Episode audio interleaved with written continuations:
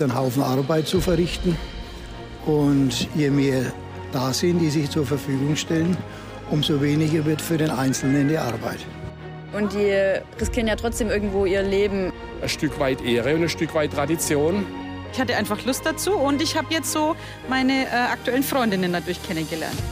Schöne Momente, wo man halt dann viel Freizeit rein investieren muss. Ich respektiere jeden, der das macht und finde es auch ganz, ganz toll. Das sagen die Menschen in der Bamberger Innenstadt, wenn man sie auf das Thema Ehrenamt anspricht. Aber was zeichnet Ehrenamt überhaupt aus? Engagieren sich Leute heutzutage überhaupt noch freiwillig? Ist das Ehrenamt eine Pflicht oder ein Privileg? Und welche Ehrenämter gibt es denn eigentlich? Diesen und vielen weiteren Fragen stellen wir uns in unserem Podcast Heimliche Helden. Wir, das sind die Volontärinnen und Volontäre des Fränkischen Tags. Ich bin Julian und mir gegenüber sitzt Milena. Hi, schön, dass ihr da seid.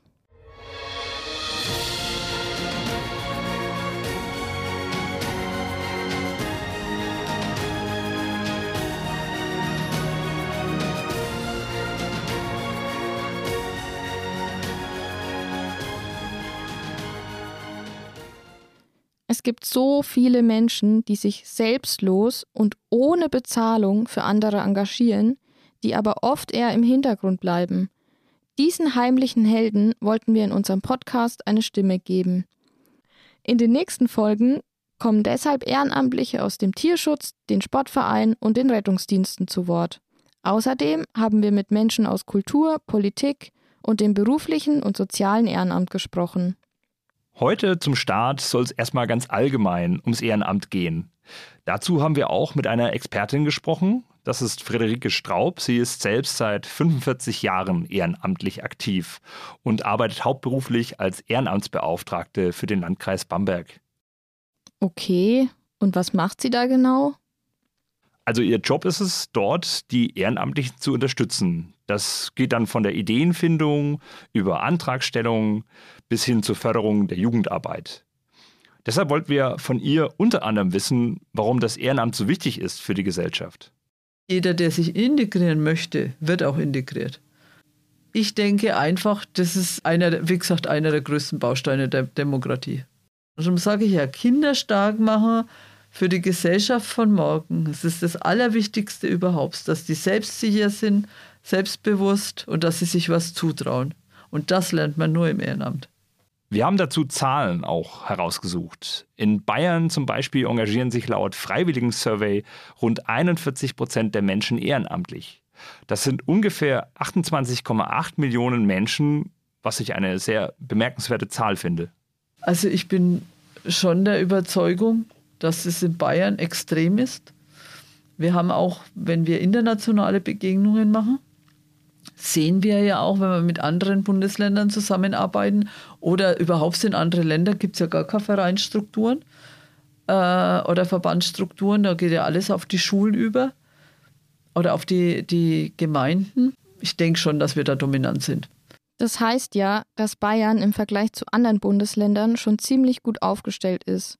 Trotzdem ist da immer noch Luft nach oben, finde ich.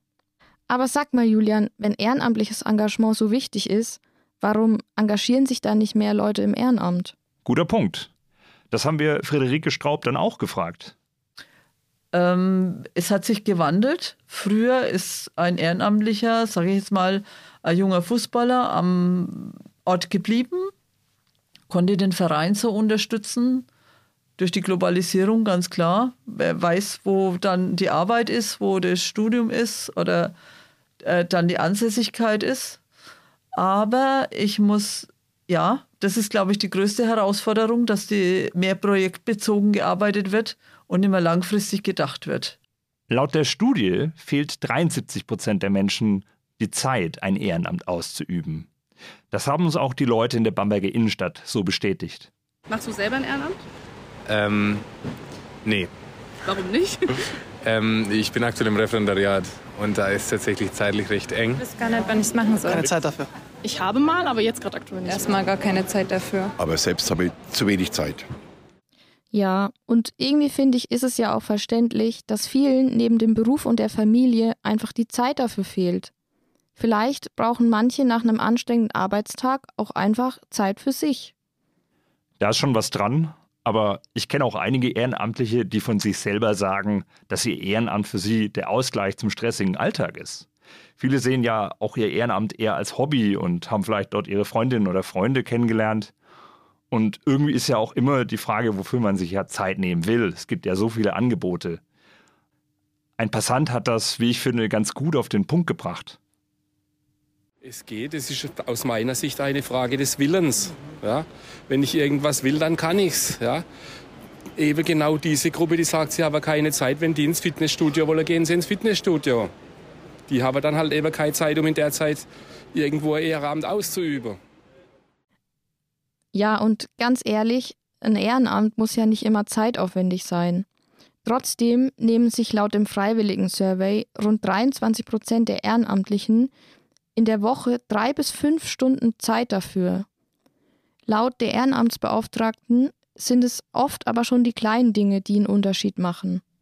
Jedes kleine Ehrenamt ist viel wert. Und wenn es bloß ist, dass ich das Kind an der Ampel äh, mit in die Schule begleite als Schulhelfer. Man sieht also, egal ob bei der Sportgruppe für Kinder, ob bei der Essensausgabe an Bedürftige, bei der Freiwilligen Feuerwehr, ob man für den Umweltschutz aktiv ist oder auch in politischen Belangen, das freiwillige Ehrenamt ist eine zentrale Säule der Gesellschaft. Doch das Ehrenamt hat auch mit Schwierigkeiten zu kämpfen. Ähm, dieses äh, Funktionsträger finden, das ist, glaube ich, die größte Herausforderung. Wenn es die Ehrenamtlichen alles alleine machen müssen, neben Beruf, neben ihrer Trainingszeit, neben ihrer Arbeit, ist es ein Hindernis, weil es doch, wenn ich Fördermittel brauche für irgendein Projekt, ist es einfach mit einem Schreibaufwand verbunden. Wir können da Gott sei Dank unterstützen im Landkreis, aber das ist schon für viele eine Hemmschwelle, diese große Bürokratie. Zum Schluss wollten wir von Friederike Straub noch wissen, was eigentlich passieren würde, wenn es kein Ehrenamt mehr gäbe. Was wäre da los? Das gesellschaftliche Leben würde ganz schöne Einbußen nehmen, würde ich sagen. Also ich denke, die Ehrenamtlichen vor Ort, egal wo, egal in welche, vom Tierschutz, Umweltschutz, Verein, Fußballverein, die stemmen schon sehr viel. Wir sehen ja auch mal, wenn wir Feste, Kirchwein etc. haben, es wird ja alles vom Ehrenamt gestellt. Auch Integration, die Helferkreise, die ganzen, es würde ja alle, also ohne Ehrenamt wäre das bei uns hier in, in, in, in Bayern oder im Landkreis nicht machbar. Ein Glück gibt es bei uns noch so viele heimliche Helden. Da merkt man doch gleich, wie wichtig das ist, dass sich trotz der ganzen Hindernisse, trotz der ganzen Hürden noch Menschen ehrenamtlich engagieren. Und dabei ist es vielleicht auch einfach zweitrangig, ob man das Ehrenamt jetzt als Pflicht oder als Privileg sieht. Ich finde, es ist einfach nur wichtig, dass es überhaupt noch jemand macht und dass wir diesen Leuten eine Stimme geben können. Damit sind wir jetzt auch schon am Ende unserer Podcast-Folge angekommen. In der nächsten Woche geht es dann um das Thema Hilfsleistungen und Rettungsdienst. Dazu haben wir mit zwei Ehrenamtlichen von der Feuerwehr und dem Technischen Hilfswerk gesprochen. Wir sagen Tschüss und bis zum nächsten Mal bei Heimliche Helden, der Ehrenamtspodcast. Bleibt engagiert, die Welt braucht euch.